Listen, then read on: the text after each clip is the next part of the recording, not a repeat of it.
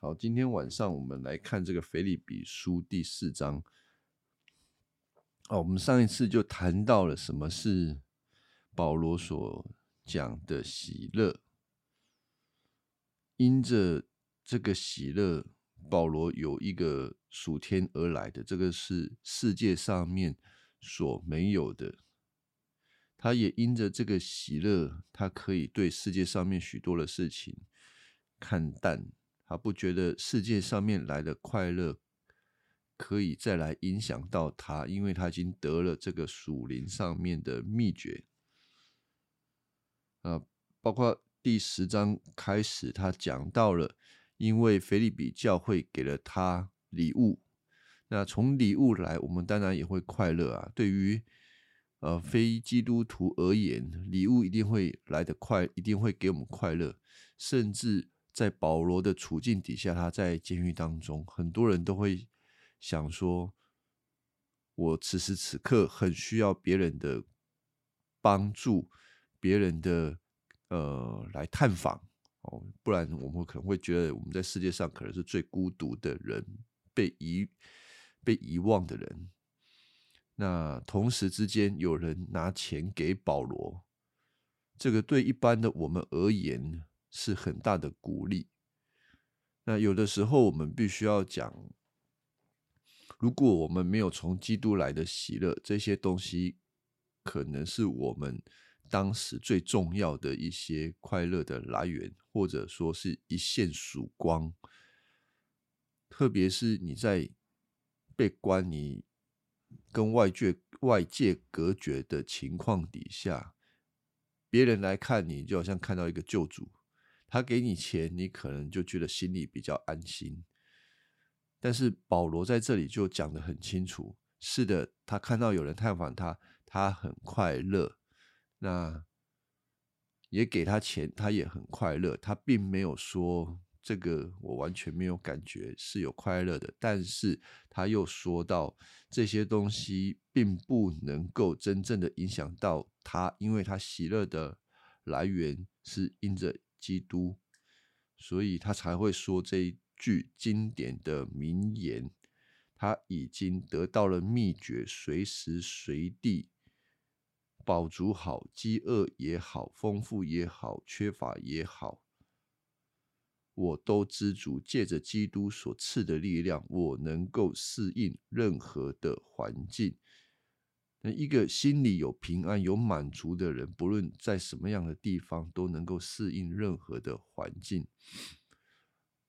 我们想到耶稣基督，他在很多的环境当中，他都能够保持喜乐，啊，这一定是的，这跟他内心的强大是有关系的。一个人内心强大的话，他自然可以适应任何的环境。可是人的内心究竟要怎么样强大呢？除非他是完全的满足，不然任何的一些风吹草动、试探、挑战，都将影响到这一个人。好，只是大家都会想说：那我要怎么样才能够让我们的心得满足呢？保罗已经讲，秘诀就是在耶稣基督身上。上个礼拜。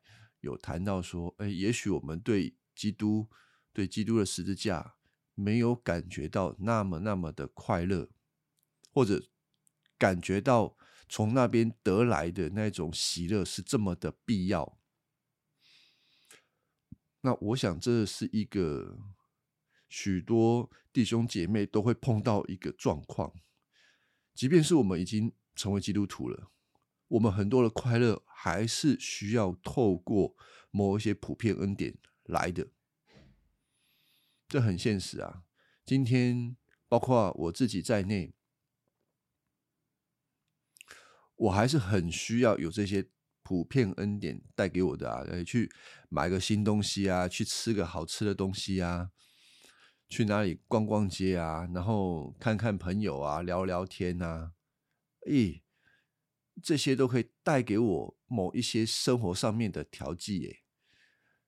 你知道，即便是一个传道人，也不可能说二十四小时在这坐在桌上读经，哦哦，读经得到完全满足的快乐，或者是二十四小时只传讲耶稣基督得到快乐，嗯，也没有办法。我们还是需要很多事情上面的调剂。那这个不是说一种好像很呆板的。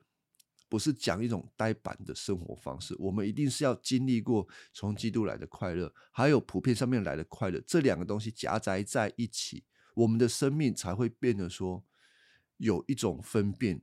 原来普遍的快乐是这样，原来从主来的快乐是这样子，你才会有一个分辨。我不知道大家有没有这样的经验呢？就是你在。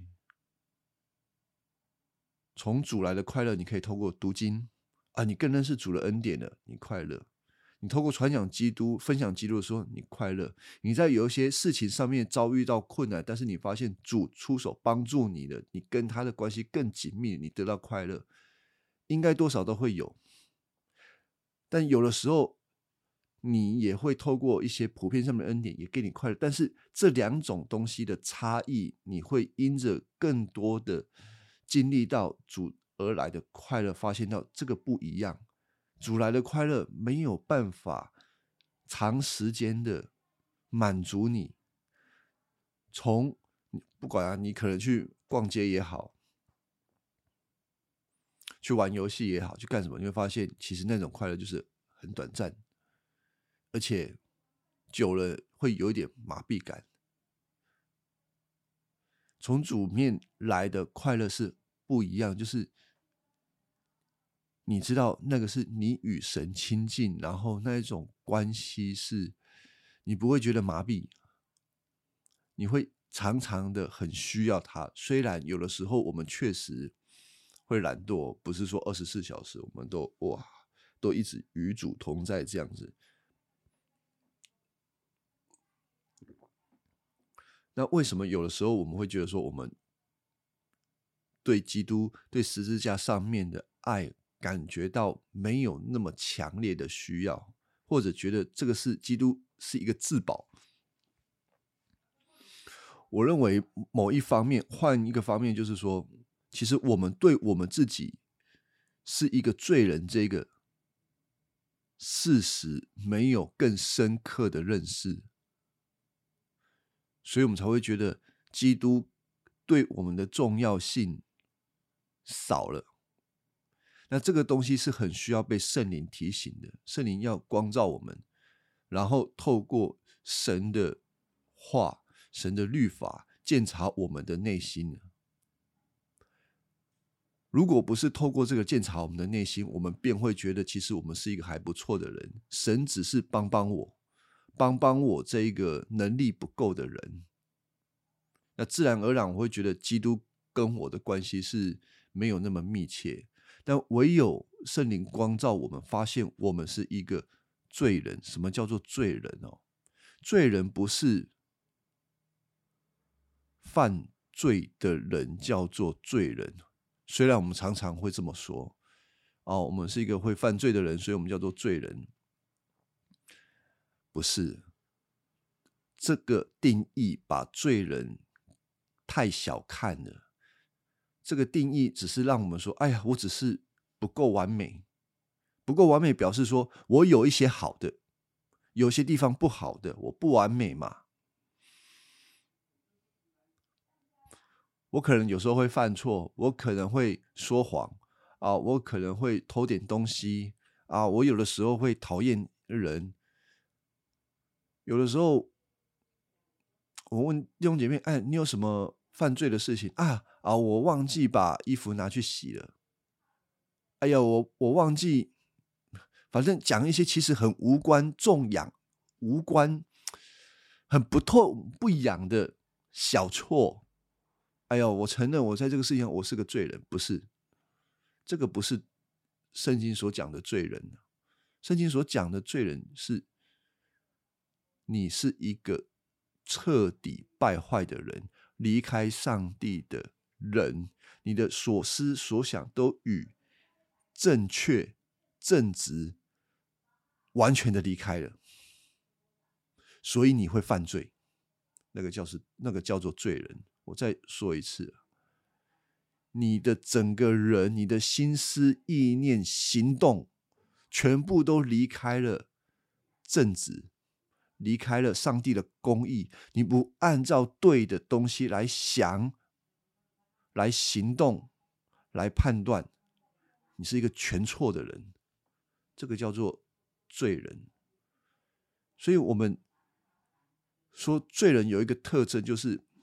我们会按照自己的思想来思想，就是你是一个主观的人。今天这个世界的人不会说主观是一个错，但是从圣经的角度，主观就是错。主观为什么是错？因为你主观，你按照你的思想来思想，你没有按照上帝的思想来思想，你就是错。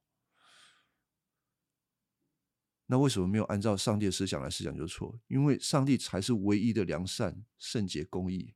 你一离开他，你没有对准他，全错。每一个人都是按照自私的想法来看事情、判断事情，这个称之为罪人。所以我们说，人是个罪人，是一个完全的堕落，没有一点点好的。所以有时候。连基督徒都会很矫情的，说：“哎呀，我只是不够完美。你不是不够完美，你连一点点的好都没有。”那通常我们在我们在讲要让一个人意识到他是一个罪人，其实很需要透过不同的角度来谈。比如说，我们会有自以为意的心。我们可能会有偶像，我们可能会有私欲，我们可能会有情绪等等，这些东西都是因着我们的堕落所产生出来的。只是我们不够从各个角度来检视我们的心。实际上，当我们心被剖开来的时候啊，我觉得耶稣曾经讲一句话哦，他说：“哈。”没有在房房子里面讲什么事情哦，你就偷偷摸摸讲那个事情。你在末了的时候啊，你在房顶上全部都要显露开来，什么意思呢？现在还不到审判的时候，也许我们以为我们心里的思想那一点点的坏，没人知道。但是耶稣说，审判的时候，你心里想的那一点点的坏，全部都要被揭露。有谁站立得住？没有人站立得住。我讲一个比喻啊，审判台的时，审判台的时候是什么样的一个状况？今天我们都生活在一个有限的情况底下，没有人知道我二十四小时在干什么。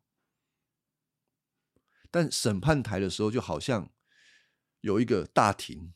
哦，很多人都在那边看，然后你站上审判台，你的后面呢放一个大型电视，播放着你一天，你每一天二十四小时所干的事情，播给人家看，全部揭露，不止揭露哈，上面还要打字幕，打什么字幕？打出你内心此时此刻的想法，不管你一个人的时候，不管你在跟朋友聊天的时候。不管你在看任何事情的时候，他把你内心的东西全部打出来，你你只要想一下，你那个时候会有什么样的感觉？你会你会怎么你你会有什么感觉？你会有什么想法？我敢保证，没有一个人站得住。如果你的旁边有个洞，你一定跳下去。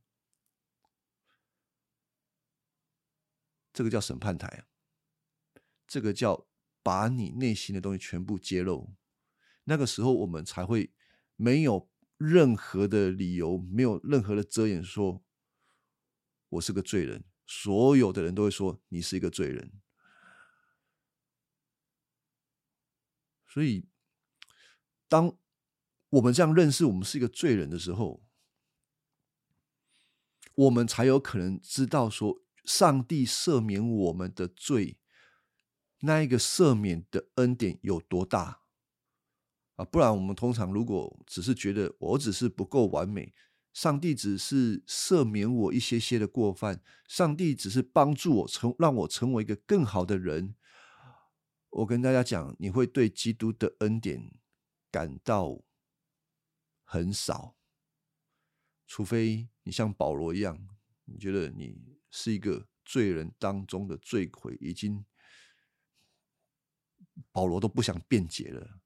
我对我的罪，我是我罪人这个成身份已经无所辩解的时候，你会只渴慕耶稣基督。全宇宙当中，只有你知道我是一个罪魁，我有多么的堕落。然而你却愿意。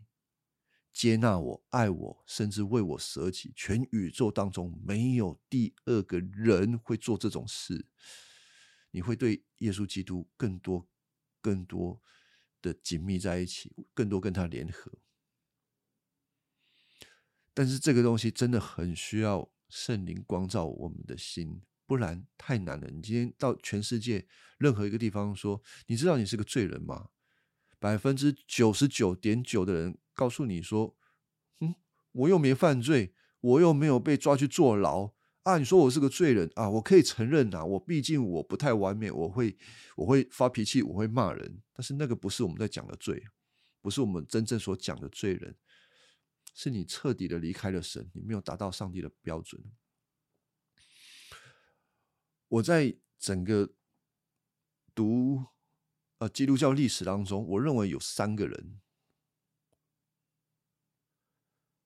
是最透彻把自己的心给揭露开来，活在上帝的面前。我就讲什么叫做活在上帝的面前，什么叫做敬畏，就是彻底的把心打开来给上帝看，然后跟他同在。三个人，如果我们对。所谓的罪人如何活在上帝的恩典当中不够明白的，我们需要观察这三个人。第一个人就是保罗。那我们已经看很多保罗的书信了，他认识他自己，他是一个罪魁，他唯独耶稣基督是他的至宝。第二个人，我说是奥古斯丁，就是。大概主后三世纪，我记得不太清楚，三到四世纪的一位教父，有机会可以去上网翻他的，有一部电影叫做《奥古斯丁传》。这部电影太好看了，真的是把一个人自觉是一个。全世界当中最优秀的人，生命如何被翻转？当时的一个社会背景是，呃，当时的社会背景是他们整个天主教背景，希腊还是一个希腊罗马文化的一个背景。他们很崇尚的是知识分子、哲学思辨、呃，修辞学、雄辩学。简单的来说，当时的社会背景最看重了什么样的人？就是有口才的人。今天的话来讲，就是呃，那个我们今天在啊抿嘴这种人。奥古斯丁从小被训练的，他是一个抿嘴啊，脑袋好的不得了。他一开始是这个读学习这个什么，他也是有宗教的那个在摩尼教里面。因为他太聪明了，后来觉得那个摩尼教的这个教义实在没有办法满足他求知的欲望啊，甚至也觉得基督教是一个他没有正眼看过，但是他的母亲是一个基督徒啊，为他这个儿子常年的祷告，我忘记祷告了十几大概十几年吧，啊，为这个孩子流泪，为什么？这个孩子你从世界的角度。成功非常成功，他是一个名嘴，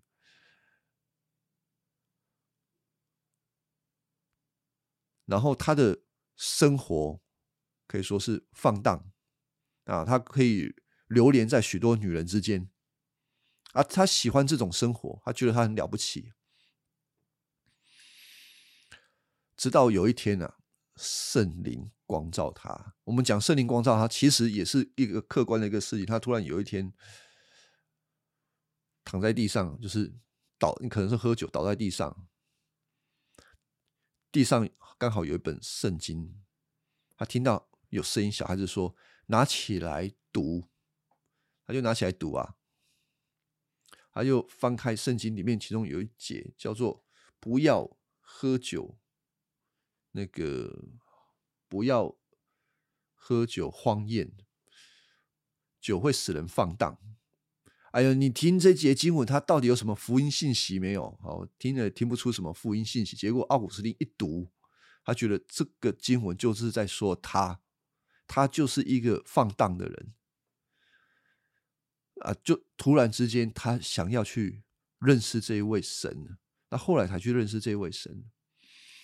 所以，他的生命有一个很大的翻转的，就在那个时候，他开始认识基督教，然后成为一个教父。那部电影不好找啊，非常不好找啊，但是非常的精彩，对奥古斯丁内心的那种描绘，你去说你是个罪人，他绝对不会，他绝对不会否认的。你说我是个罪人，你说我是一个放荡的人，他百分之百跟你承认，但他同时他只会说耶稣基督是他的荣耀，他不会看他自己。另外呢，你可以去看奥古斯丁有一本书，他其实有两本书影响了这个人类很重要，有一本书叫做《忏悔录》。里面都是写着他怎么活在上帝的面前，里面写很多的东西，你就想怎么会有一个人自我剖析到这种程度？他有一句话非常的有名，他说：“主啊，求你，求你让我安息在你的里面，因为除了你的你以外，没有任何安息的地方。”把这本书找出来看，《忏悔录》在网络都有免费版本，只是那个翻译的不是很好读啊。如果可以读原文的，读原文。但本身这本书就不是很好读，可是你细细的去看，他把他的心完全的藏露出来，你看到一个罪人怎么跟上帝交往，他如何把他心打开，他如何承认他自己是一个败坏的人。他同时承认自己的败坏，同时求主光照他，这才是一个真正的蒙恩的罪人该有的样子。所以，其实看看我们，基本上我们都不像样啊，我们差这一些人差太多了。第三个，我我我说是谁呢？第三个就是马丁路德。我觉得这个世界上。离开这三个人，你找不到一个进钱的人呐。比如说，今天我们有多进钱，都差太远了。你说我们今天碰到了苦，跟他们所碰到的苦，哎呀呀，真是差太远，都还没有到达苦难的地步啊，差太远了。马丁路德他为什么称之为伟大？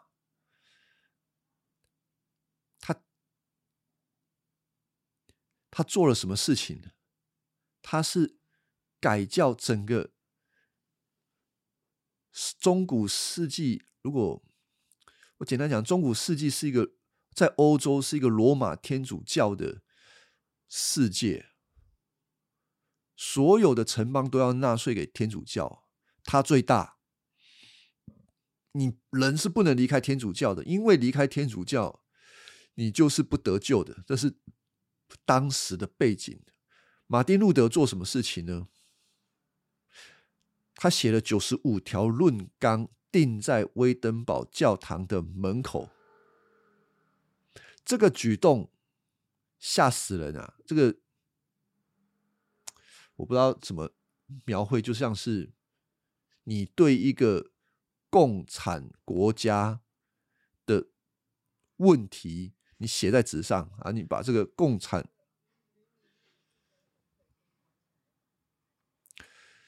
你等于是把共产国家的罪状定在共产国家他的法庭大门口，差不多是这个意思啦。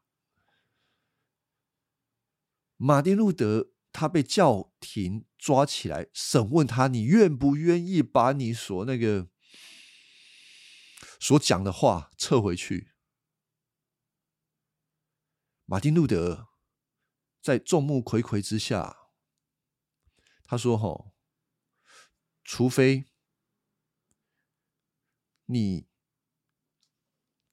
照着圣经指出我的错误，指出我的罪，否则我不会撤回。这是我的立场。”他讲这个话是吓死人的。你跟教廷对干。他等于给自己判了死刑了，但怎么会有一个人有勇气到这个地步？难道他是一个疯子吗？他绝对不是疯子，他清楚的不得了。谁给他这个能力？谁给他这个勇气？神，他知道因信称义是什么，他知道怎么样离开宗教的辖制，唯独耶稣基督的恩典。这一个人的心是完全揭露开来的。他许多的著作都让我们看到一个罪人怎么样活在上帝的面前。我们真的今天除了说我们读圣经之外啊，我们需要看到一些信心伟人。神引领我们，神也在历史当中引领许多的人成为我们的借鉴，他可以帮助我们。特别我刚刚讲的。保罗、奥古斯丁跟马丁路德，我所有看到的人里面，没有没有比这三个人更优秀的。如果我们要更多的认识一个罪人如何活在上帝的面前，是这样子。所以，除非我们更多的认识我们是一个败坏的人，不然我们不会对上帝的恩典感到更多的渴慕。前几周我记得有放过一张图，就是一个人的眼光放在中间，它随着你的时间发展，你会看到两件事情越来越多。第一个是你的罪，你是一个多败坏的人，同时你会看到上帝的恩典更多。这两件事情会与时俱增。而那个眼光越开的时候，中间是透过十字架撑在中间，以至于你敢承认你是个败坏的人，上帝的恩典更多的添加给你。这是一个成熟基督徒生命发展前进的这个过程。但除非你随着时间，你把你的罪。你视而不见，把它掩盖。你盖的越多，你就对基督的恩典越不需要。所以，一个基督徒，你如果要更多的得着上帝的恩典，你就要对你这一个人有更多从心里面敞开的认识啊，不然。会变成空的。好，这一段有没有什么问题？好，我们来谈谈这个保罗跟马其顿的关系哈。这个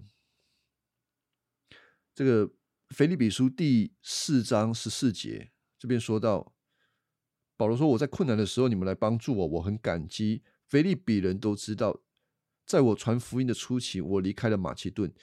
有一段时，保罗有一段时间在菲利比建立了菲利比教会。后来他到了马其顿，其实两个地方靠的蛮近的啊，附近而已。保罗说：“那个时候你们帮助我，有份于我的盈亏得失。因为保罗常常是没钱呐，因为他哪有可能又宣教又有钱呢？以至于保罗有的时候要自己赚钱，要支帐篷自己赚钱。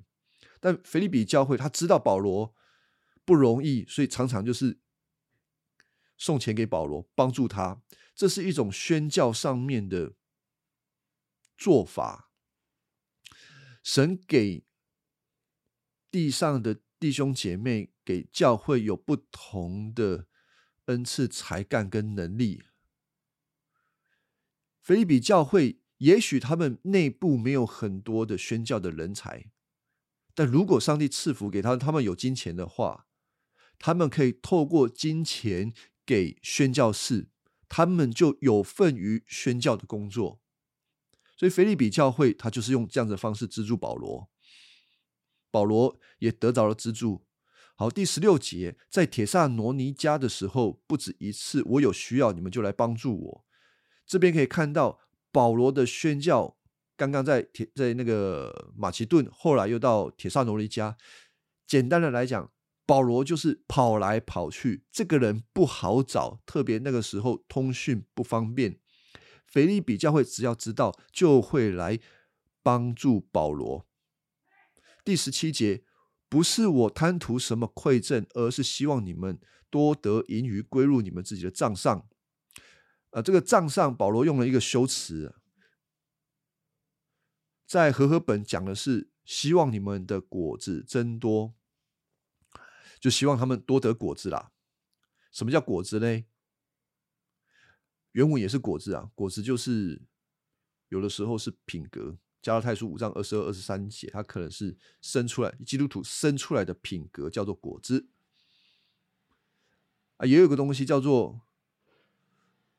呃，我们传福音给人，然后他信主了，我们称之为出熟的，呃，出熟的果子啊，结出来的果子第三种，保罗也用这个果子称为钱，把钱当做果子，所以钱在保罗的眼睛看来，它也是一个上帝所赐福的东西。保罗希望你们多结果子，多有一些钱。在你们的账上，你们可以好好的运用，保罗就很开心了，而不是说哦，钱给我他会开心，他想的是腓利比教会的益处。好，第十八节，这就是你们送给我一切的礼物的收据，你们所送的超过了我的需要，以巴弗提替你们带来了这丰富的礼物。以巴弗提就是菲利比教会差派的这个呃弟兄来的，正像是方呃芬芳的香气，是上帝悦纳的祭品。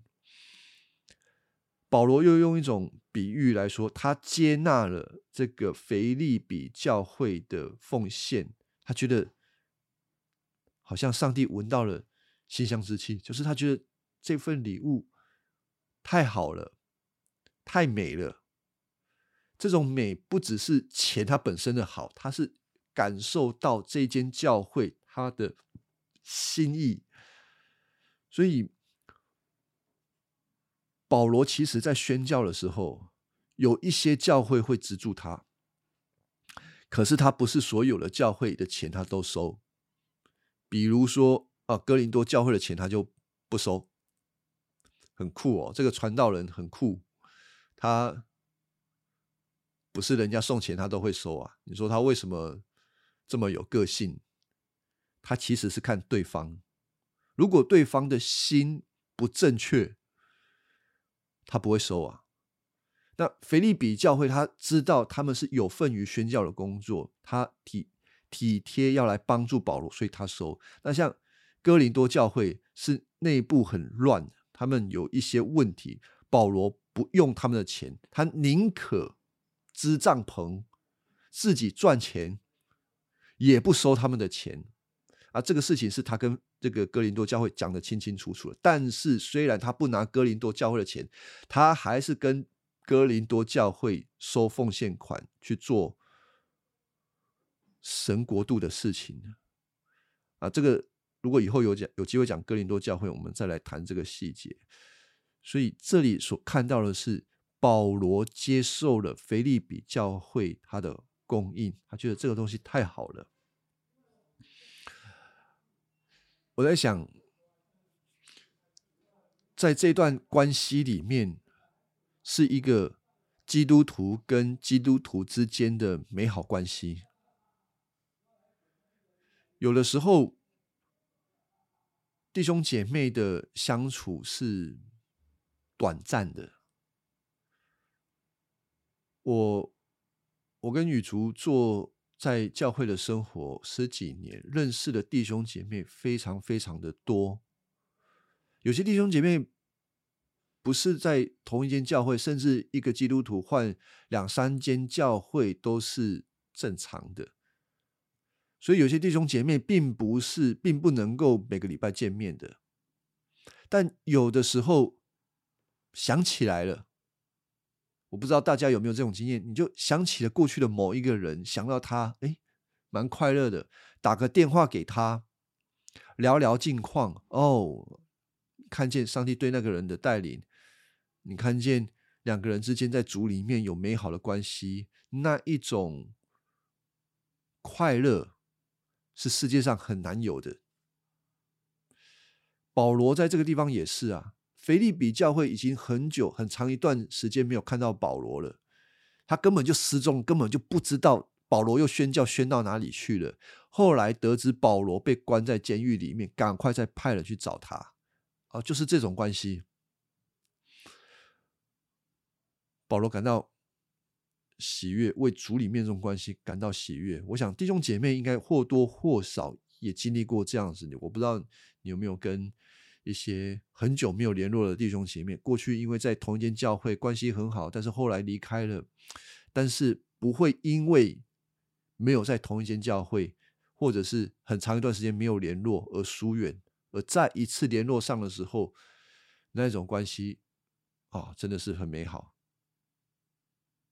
好，我们再来看第二十节，保罗就把这一切归荣耀给父神啊。二十一节，保罗最后问安说：“向各位属基督耶稣的信徒问安，跟我在一起的信徒们。”你们问安，所有的信徒，特别是皇宫里的人都向你们问安。愿主耶稣基督恩典赐给你们，啊，就祝福他们。这是这一封信的最后。那整封信呢？保罗不断的在强调他很快乐，他在监狱里面还是很快乐。原因是因为基督与他同在，所以他快乐。那另外一个动机是。他不因为自己的处境而感到沮丧，而是反过来安慰那一些在监狱外面的教会关心他的人。所以，一个成熟的基督徒，他总是想着别人的需要。那你说他自己有没有需要呢？他知道他的需要，上帝一切都预备，而他真他的喜乐来源在耶稣基督里面。啊，这是很美好的事情。